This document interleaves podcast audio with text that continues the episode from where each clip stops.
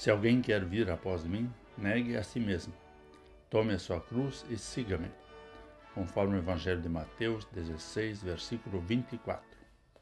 Olá, querido amigo da Meditação Diária Castelo Forte 2023, dia 14 de setembro.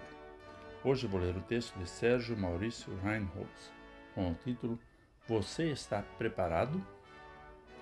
No momento em que escrevo esta devoção, vivemos um novo pico da pandemia, com notícias negativas de muitas pessoas infectadas, outras se aproveitando da necessidade alheia.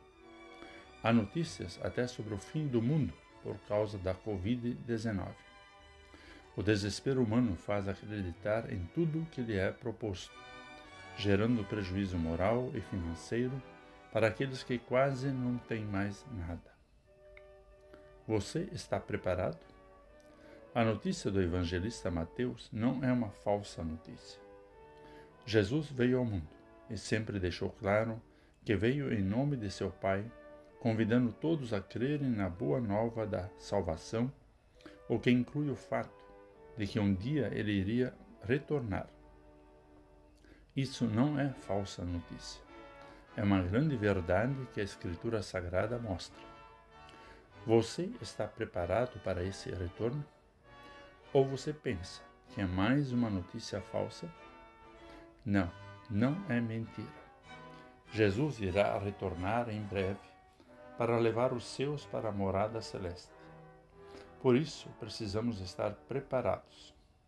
Antes disso, porém, devemos estar cientes que o estar preparado também implica em nossos desafios diários, pois Jesus está ensinando que tomar a sua cruz é estar disposto a morrer para segui-lo.